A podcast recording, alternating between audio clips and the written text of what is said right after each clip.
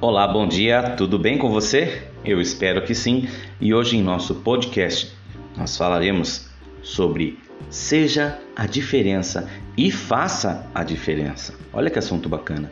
Lá em Salmos, primeiro salmo, diz assim: Como é feliz aquele que não segue o conselho dos ímpios, não imita a conduta dos pecadores, nem se assenta na roda dos zombadores. É nessa palavra que nós vamos meditar hoje, onde nós vamos bater um papo hoje.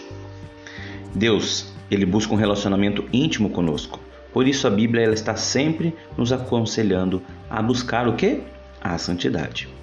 Não tem como sermos homens e mulheres de Deus se continuarmos vivendo como os ímpios.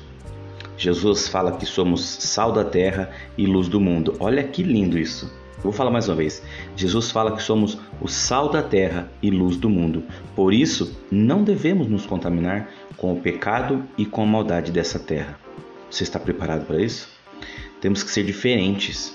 Então, peça ao Senhor para te ajudar a dar um bom testemunho e não cair em tentação.